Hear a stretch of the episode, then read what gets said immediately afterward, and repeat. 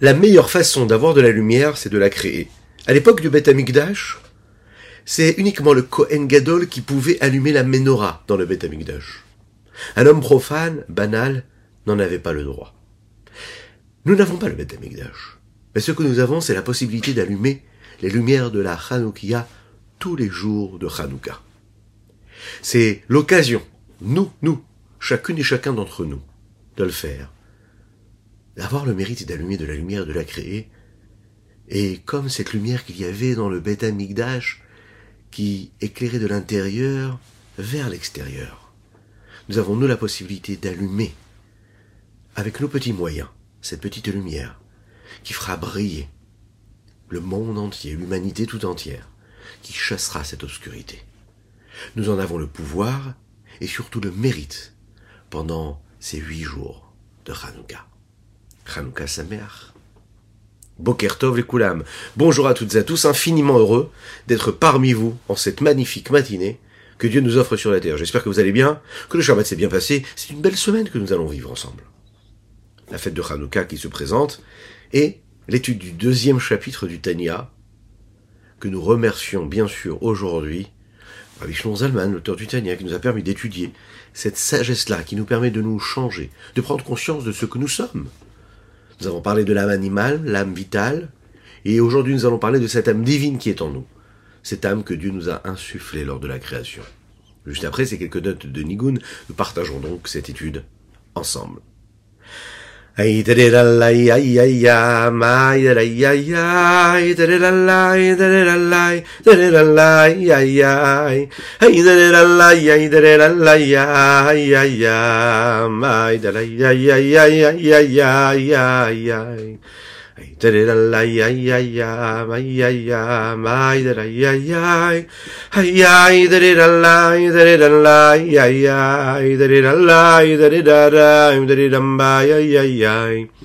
da da ya ya ya ya ya ya ya ya da da da da la ya ay da da da ya da da da ya ya ya ya ya Hi da da da da da da da da da da da da da da da da da da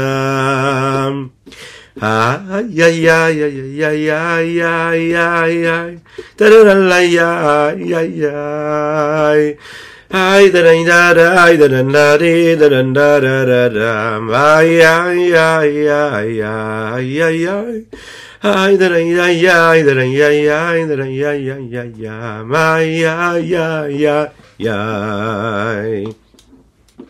Nous étudions aujourd'hui pour la réfoua chez le Madavram Nissim Ben Sultanak, les jours où lui envoie une véritable guérison totale et complète.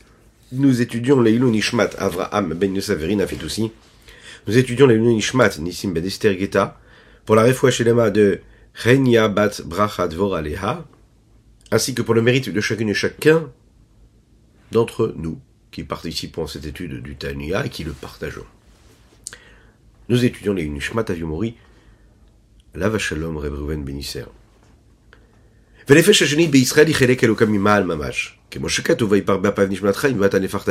La deuxième Neshama, deuxième Nefesh qui se trouve dans cette, qui est la Neshama, qui se trouve dans chacune et chacun d'entre nous, c'est une parcelle divine véritable. Elle vient de Dieu. Ce sont les termes de Iov dans le Tanakh. Mamash, véritablement. Que M. Katou, comme il est dit, lorsque l'homme a été créé, lors de la création du monde, Dieu a insufflé en lui une âme de vie. C'est toi qui as soufflé en moi. Comme il dit dans les Zohar, celui qui souffle, il souffle de la partie la plus intérieure, intérieure et profonde qu'il a en lui.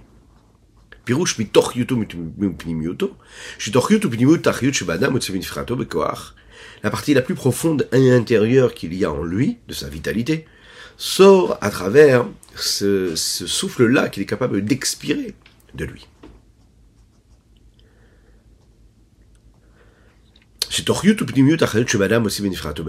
Quand il souffle, eh bien c'est la partie la plus profonde et la plus intérieure. Donc on imagine bien que quand Dieu parle et que quand Dieu souffle et insuffle quelque chose, ça n'est pas pareil. Lorsque l'on parle et lorsque Dieu parle et qu'il crée toutes les autres créatures, il les crée en parlant. Lorsqu'il crée l'homme, il crée en insufflant quelque chose, en soufflant. Et c'est pas pareil. Lorsque l'on parle ou lorsque l'on Souffle, ça n'est pas pareil. Lorsque l'on souffle, c'est quelque chose qui est poussé avec force, qui vient de la profondeur de nos poumons. Lorsque nous allons parler, eh bien le souffle est là, à travers les lettres que nous allons former ou les phrases et les idées que nous voulons transmettre. Ça n'est pas pareil. C'est un peu plus superficiel. C'est de cette façon-là que les âmes du peuple juif sont montées dans la pensée de Dieu. Qu'est-ce que cela veut dire Qui dit comme il est dit.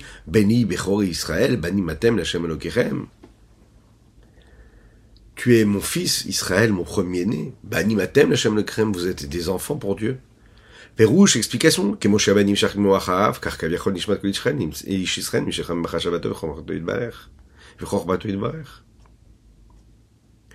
On sait que tout ce que l'enfant peut être, c'est ce qu'il a été à un moment dans la petite goutte qui vient du cerveau du père, qui vient de la pensée du père.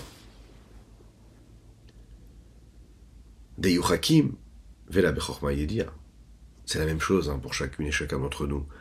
Kemoken, Kemoshaben Nimshach Muacharav, car Kaviachol Ishmat Kol pardon, Ishmat Kolish Israël, Nimshecham Machashavato Chormato Yitbarech. Ça veut dire que, de la même manière que l'homme l'enfant tout petit, qui va grandir ensuite.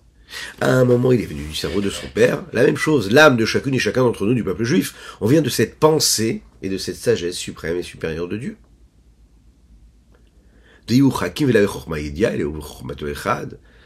Bien sûr, nous parlons d'une sagesse qui est particulière, celle de Dieu. Elle n'est pas du tout comme la sagesse qu'un homme peut avoir. Et la différence est essentielle, c'est que Dieu et sa chorma, c'est une seule chose. C'est l'unicité la plus totale. C'est-à-dire que la connaissance, la conscience, ce n'est pas quelque chose qu'on y rajoute, on rajoute à ce qu'il est. Le savoir de l'homme, en général, c'est de savoir quelque chose et de connaître quelque chose et de prendre conscience de quelque chose qui est extérieur à lui, de posséder quelque chose qu'il n'avait pas, alors que la sagesse de Dieu est ce qu'il est, c'est une seule chose, ce n'est pas quelque chose qui est extérieur à ce qu'il est lui.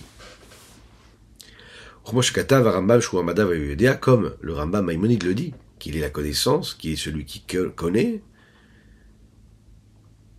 il est la force de la connaissance, il est ce qu'elle est, et il est même les résultats de cette connaissance-là. Il est tout en même temps. Sur ces paroles de Maïmonide, qui concernent l'unicité de Dieu et de sa chorma, de sa sagesse, le rabbi Shimon Zalman, dans la Haga'a, dans cette petite note-là, il rajoute et il dit Et les sages de la Kabbalah étaient d'accord avec lui que, première chose, la sagesse de Dieu est une sagesse qui est différente de tous les niveaux qu'un homme pourrait concevoir et percevoir et ressentir et imaginer. La sagesse humaine. Et deuxième chose, c'est que la sagesse ne se sépare pas de lui. Elle est en unicité totale avec ce qu'il est.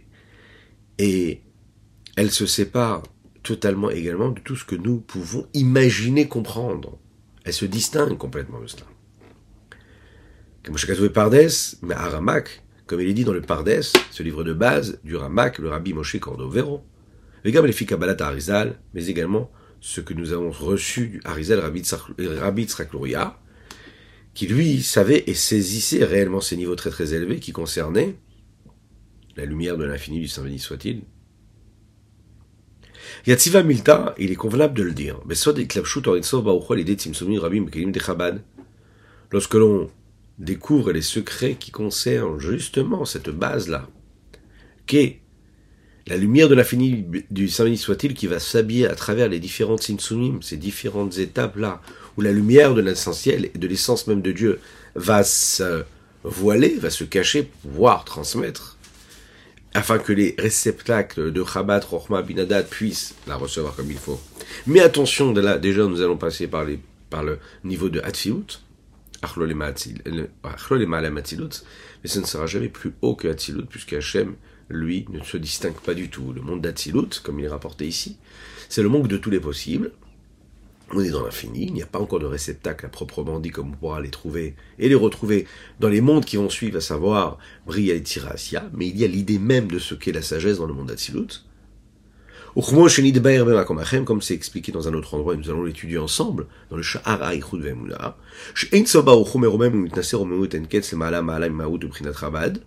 que l'infini du soit-il s'élève énormément à l'infini, bien plus élevé que l'essence même et le niveau de la sagesse, de la compréhension du discernement et de l'attachement et de la, conscience.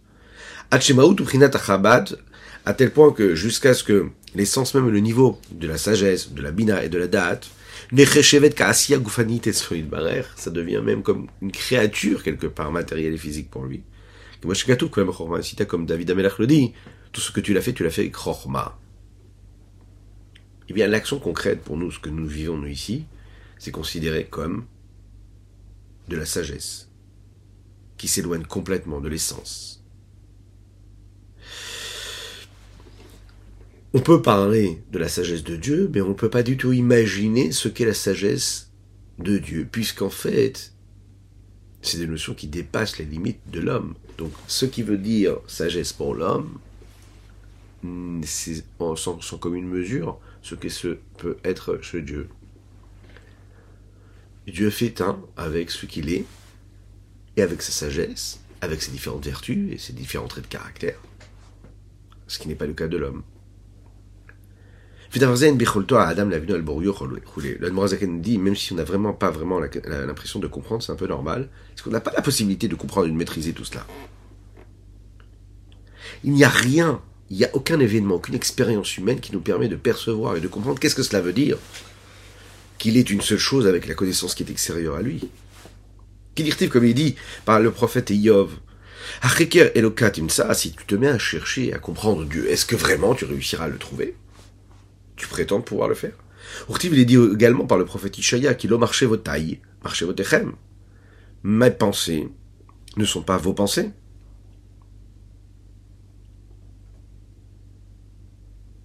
C'est-à-dire, pas qu'il pense à d'autres choses, c'est sa façon de penser, c'est-à-dire la sagesse qui est mise en exergue lorsque il utilise entre guillemets cette sagesse, c'est sans commune mesure avec ce que nous pouvons nous appeler ce que c'est la sagesse.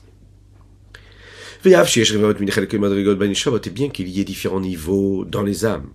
C'est-à-dire que le deuxième âme qui se trouve dans chacune et chacun du peuple juif qui est cette parcelle divine, elle vient comme une étincelle de l'essence de la source divine. Et bien qu'on sait que les sources de chaque âme, c'est l'essence même de Dieu, et que cette essence-là, c'est une seule essence, eh bien on va voir que les nishamot, elles peuvent se séparer dans les corps différents. Et dès l'instant où elles descendent dans des corps différents, elles peuvent être des étincelles qui proviennent d'une seule et même source, c'est-à-dire l'infini, mais avoir un aspect différent et avoir des traits de caractère différents. Comment c'est qu'elles peuvent être gavois, mal gavois, une bien plus forte et bien, bien forte et bien plus haute que l'autre? Prenons un exemple. Les Neshamot sont toutes des étincelles divines puisqu'elles ont été insufflées par Dieu lors de la création, mais elles vont avoir une valeur différente l'une de l'autre. Puisque les âmes ne sont pas les mêmes. La preuve, c'est que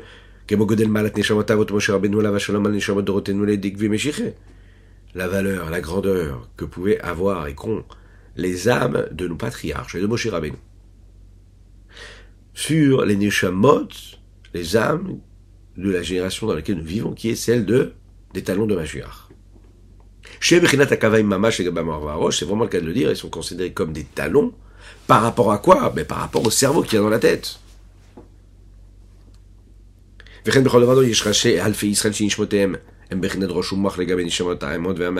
Dans chaque génération, nous avons ce que nous appelons le, le rabbi de la génération, le Roche Béni Israël. Et ce Roche Alfi Israël, la tête de tous les milliers et toutes les nations du peuple juif. Eh bien, ces âmes-là, quand on dit nation, bien sûr, on veut dire toutes les, les différences qu'il peut y avoir du peuple juif.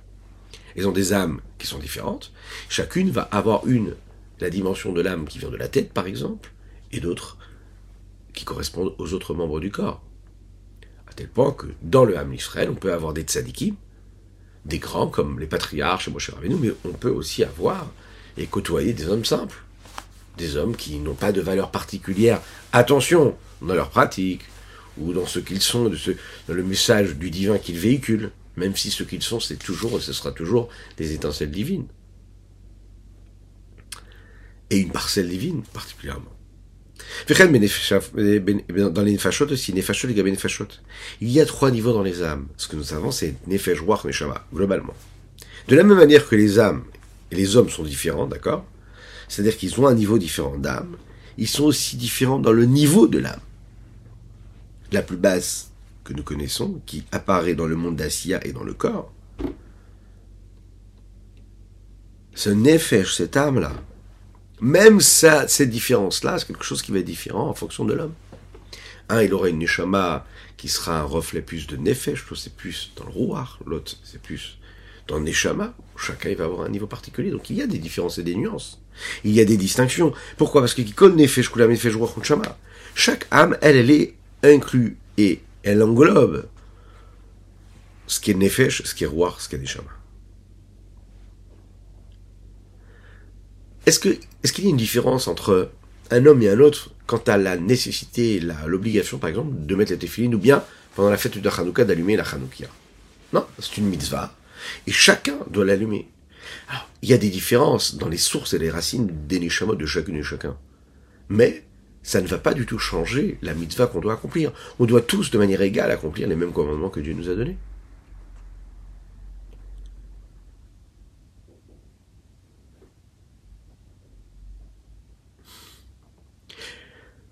Mikol Makom. Néanmoins,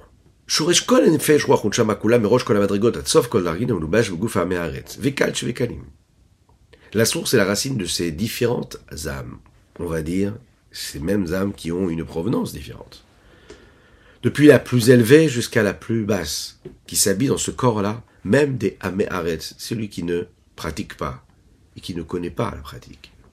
Vekal Shvekalim, ou bien celui qui connaît mais qui vit avec une forme de légèreté et qui balaye d'un revers de main les, les mitzvot et le respect de ne pas enfreindre les averot, eh bien, la racine, la source de ces âmes-là, c'est Nimshach Kaviachol. Ça viendra toujours de la même source qui est la sagesse suprême, ce cerveau supérieur qui est la sagesse supérieure. De la même manière que l'enfant, sa source première, c'est le cerveau du père, et bien la même chose, chaque âme du peuple juif, elle vient de la sagesse supérieure et suprême de Dieu.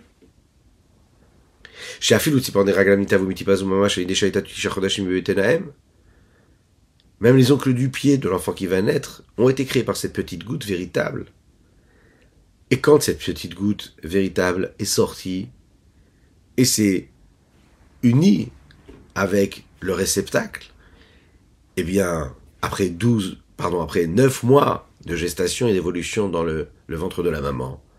Elle descend de niveau en niveau jusqu'à devenir, jusqu'à se transformer, devenir depuis une source spirituelle qui était à l'intérieur de la sagesse et du cerveau du père, elle va devenir quelque chose qui va prendre de la consistance, si l'on peut s'exprimer ainsi, à tel point que cela va donner de la vitalité qui va créer les ongles du pied. On voit vraiment de quoi on est parti et jusqu'où on peut arriver.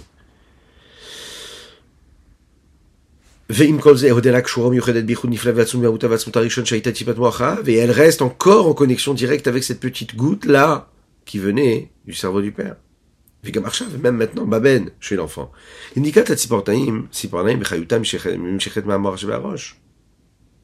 Comment est-ce que, dans ces ongles-là qui nous paraissent insignifiants et banals, il y a une vitalité qui leur permet d'être ce qu'ils sont? C'est parce qu'ils sont en connexion directe avec la vitalité de l'essence, qui lui se trouve ça dans le cerveau de la tête.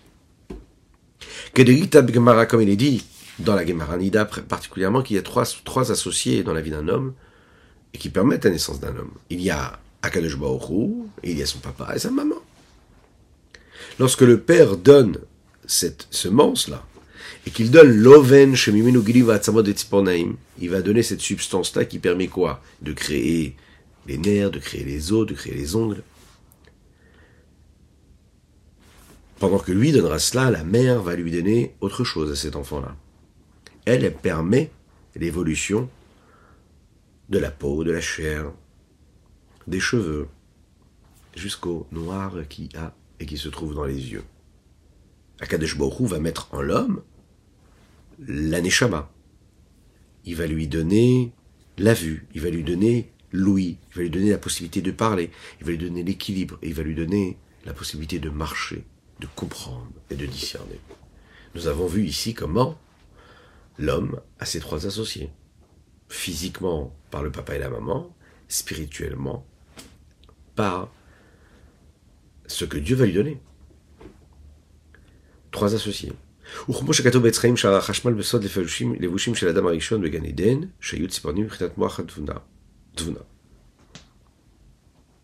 Lorsque nous parlons ici de Tvuna, nous parlons dans des termes de Kabbalah, de la partie extérieure de la Bina, Tvuna. La Bina, c'est comprendre réellement quelque chose, le discerner, le développer. La Tvuna, c'est ce qui correspond à ce que l'on pourrait comprendre face à l'extérieur. C'est-à-dire, comment est-ce que j'ai compris en fonction de ce que je vais pouvoir extérioriser, donner, partager, transmettre.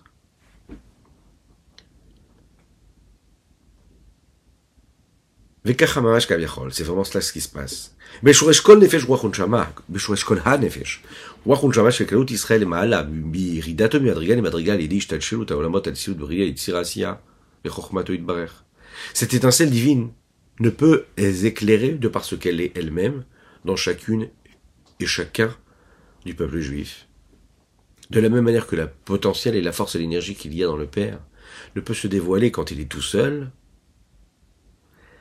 il peut se dévoiler parce qu'il descend de niveau en niveau, qui va s'habiller et qui va prendre tel ou tel vêtement, jusqu'à se dévoiler à travers les différentes cellules physiques, matérielles, qui se trouvent dans le corps de l'homme. Eh bien, l'étincelle divine, c'est pareil, c'est la racine et la source de toutes les âmes, de chacune et chacun d'entre nous. Et elle va passer cette capacité-là qu'elle a de transfert, de niveau en niveau, à travers l'ordre de l'enchaînement des différents mondes, des différents niveaux jusqu'à arriver chez chacun et chacune, physiquement, matériellement, et lui donner de la vitalité physique. David dit. La sagesse, c'est la clé de la création. La première séphira de toutes les séphirotes, c'est la Chokhmah. Le dévoilement de la lumière divine, qui se trouve ici-bas sur terre, dans ce monde-là, nous l'avons parce qu'il y a cette première séphira, la Chokhmah, la sagesse.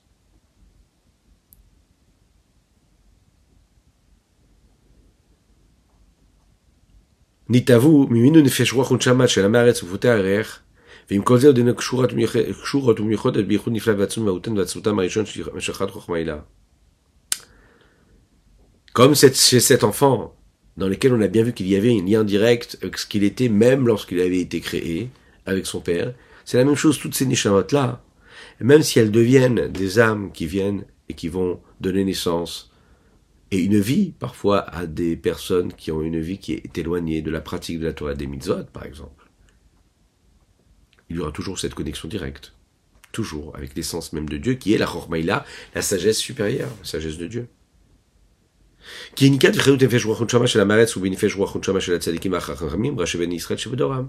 Parce que la vitalité que l'âme est capable d'avoir, les différentes, différentes qualités, les différents niveaux de l'âme, Nefesh, Ruach Neshama, ça viendra toujours d'une seule chose. Peu importe ce qu'on deviendra.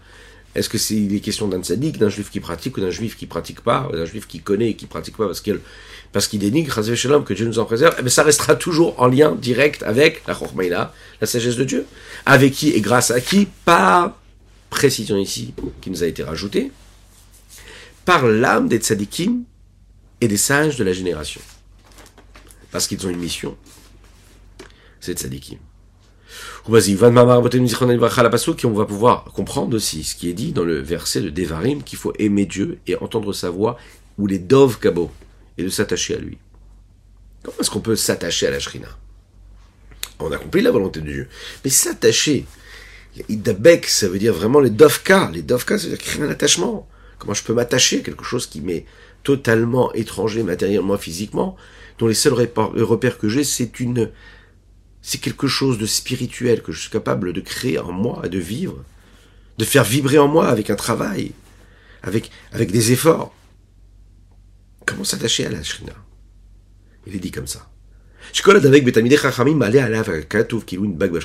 Le verset nous dit que tout celui qui s'attache au sage, eh bien on considère qu'il s'est attaché à la shrina elle-même. La shrina, c'est l'évidence, c'est le rayonnement de Dieu ici-bas sur terre. Parce qu'en fait, c'est très simple. Quelle idée de vie Chachamim?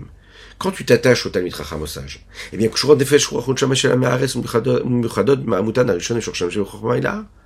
les différentes parties de l'âme, Nefesh, Ruach, Neshama, des hommes qui sont des Améharet, des gens qui ne pratiquent pas pour le moment la Torah et les mitzvot, ils s'unissent avec leur essence première, qui se trouve où? Dans la Chormaïla, dans la sagesse supérieure.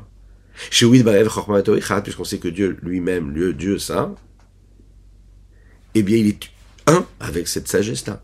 Vewa Madachole, comme on l'a dit un peu plus haut avec les paroles de Maïmonide, qu'il est la connaissance, il n'est pas extérieur à la connaissance ou au message, il est ce message.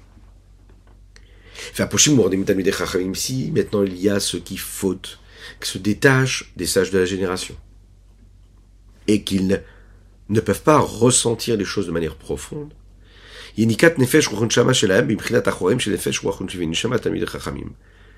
le nefesh ruachun shama qu'ils ont, ils viennent se nourrir de la partie arrière du nefesh ruachun shama des talmidei chachamim. C'est-à-dire la partie plus superficielle qu'ils peuvent avoir, ces sages-là.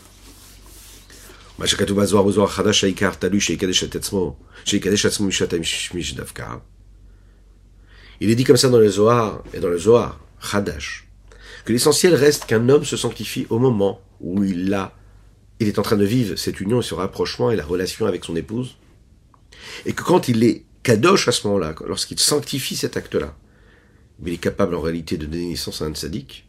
Il dit comme ça, il dit Machenken bene Hamaretz. Imagine bien le Hamaretz qui lui n'a pas cette possibilité de vivre cette doucha a priori. A priori là, on pourrait croire qu'il n'est pas, qu'il n'y est pas dans cette âme-là qui vient d'un homme qui n'est pas un tzaddik, ou qui n'a pas eu de sainteté au moment de cet acte-là, la possibilité d'avoir un dévoilement du divin. Alors comment expliquer ce que nous dit le Que chacun et chacune d'entre nous, peu importe ce que nous faisons, nous avons cette âme divine en nous? Donc est-ce que ça dépend des parents Est-ce que ça dépend des dieux? Si on dit que ça dépend de Dieu, donc on a tous une âme divine. Et si on dit que l'essentiel, comme le dit le Zohar, c'est qu'il y ait une sainteté, une sanctification de l'acte entre les parents. Donc ça veut dire que tout dépend de cela. Et que l'âme divine qu'il aura dépendra des parents. Et pas particulièrement de Dieu, si l'on peut dire ainsi. Alors le Rabbi Shalom continue à nous expliquer cela. Il faut faire vraiment une distinction entre les deux choses, entre l'essence de l'âme et ce qu'elle est l'âme, à travers ce qu'elle se révèle être. L'essence de l'âme, c'est Chelek Elokan Mahal. C'est une parcelle divine que Dieu lui a insufflée lors de la création. Ça ne dépend pas de ses parents. Ça ne dépend pas de son éducation. Ça ne dépend pas de son milieu social.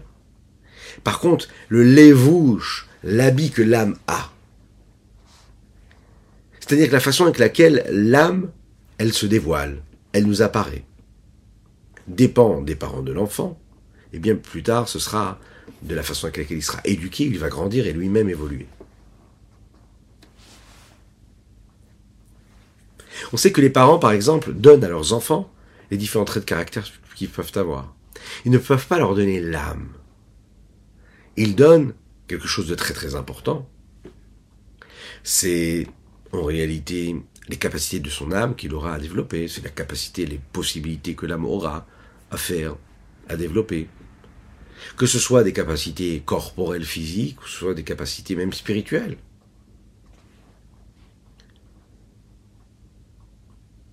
Ce qu'Akadesh Baruch lui va donner, c'est quelque chose de différent. C'est l'essence même, la parcelle divine.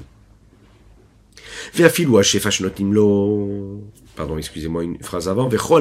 c'est à quoi l'idée Cette neshama là, quand elle fait quelque chose, elle le fait parce que Dieu lui a donné à travers le père et la mère un lévouche, une capacité d'expression. Donc tout le mérite qu'elle a, c'est parce que, en fait, c'est parce qu'elle vient du papa et de la maman.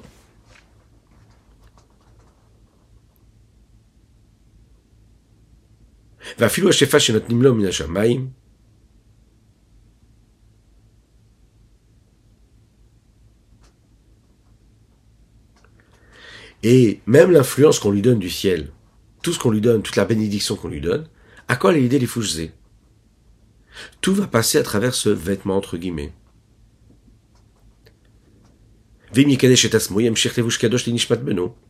Et s'il est capable de se sanctifier au moment de l'acte, eh bien à ce moment-là, il donne à son enfant un nouveau lévouche, un moyen d'expression, un outil, un réceptacle qui lui va permettre à cette âme-là de s'exprimer à travers cela. Va filer une de et même si c'est une grande âme, il faut que le père à ce moment-là ait une forme de sainteté en lui. Cette sainteté, c'est ce qui va lui donner la possibilité d'avoir un réceptacle qui lui va permettre tout le reste. Donc la sainteté, la sanctification du moment crée une possibilité, un réceptacle qui va pouvoir recevoir tout ce qu'il va y avoir après. Mais quand on parle de l'âme elle-même, on voit très bien que parfois l'âme d'un homme très très très élevé vient être, vient, euh, se, se, se, retrouve à être le fils d'un homme qui lui était complètement à l'inverse de ce qu'il est lui-même. Comme le, Harizal, le Rabbi Tzrak le dit, Kol Zavelikute Torah, Parashat Veira, puis Tarameh Mitzvot, Parashat Bereshit. On peut le retrouver dans les Likute Torah, on peut le retrouver dans la Parashat Veira, dans le Tarameh Mitzvot de la Parashat Bereshit. En conclusion, chaque âme qu'il y a dans chacune et chacun d'entre nous dans le peuple juif, même celui qui est le plus bas, le plus petit, le plus éloigné, il a en lui une parcelle divine. Les hommes, eux, se différencient en fonction de ce qu'ils reçoivent de leurs parents, en fonction de ce qu'ils vivent, eux, et de qu'est-ce qu'ils font de leur vie. En même temps, ils sont tous considérés comme Balimatem comme des enfants face à Dieu. Comme des frères dans une même famille, ben, il y a celui qui va réussir, celui qui va réussir euh, euh, matériellement et celui qui va réussir spirituellement. Il y en a un qui va réussir un peu des deux. Chacun, il va avoir sa personnalité, sa capacité. Il y a celui qui va être un peu plus intelligent, un peu moins. Voilà, chacun, il a quelque chose. Mais il y a quelque chose que tous ont, c'est le lien direct qu'il y a qui fait qu'ils sont tous une seule et même chose, à savoir ce lien de chair, le fait qu'ils soient tous frères. Peu importe ce qu'ils vont devenir, il y a ce qu'ils sont. Eh bien, le peuple juif, c'est la même chose. Peu importe ce que nous sommes dans nos différences, il y a quelque chose qui nous réunit tous, c'est le fait qu'on soit tous des frères à travers cette âme, cette âme divine. Voilà ce qu'on pouvait dire pour notre talent du jour. Je vous souhaite une excellente semaine. Je vous invite à partager, liker et commenter cette publication afin que nous soyons encore et toujours plus étudier cette Sainte Torah. Que Dieu vous bénisse. Et on se dit au prochain épisode pour continuer le troisième chapitre du Tania. À bientôt.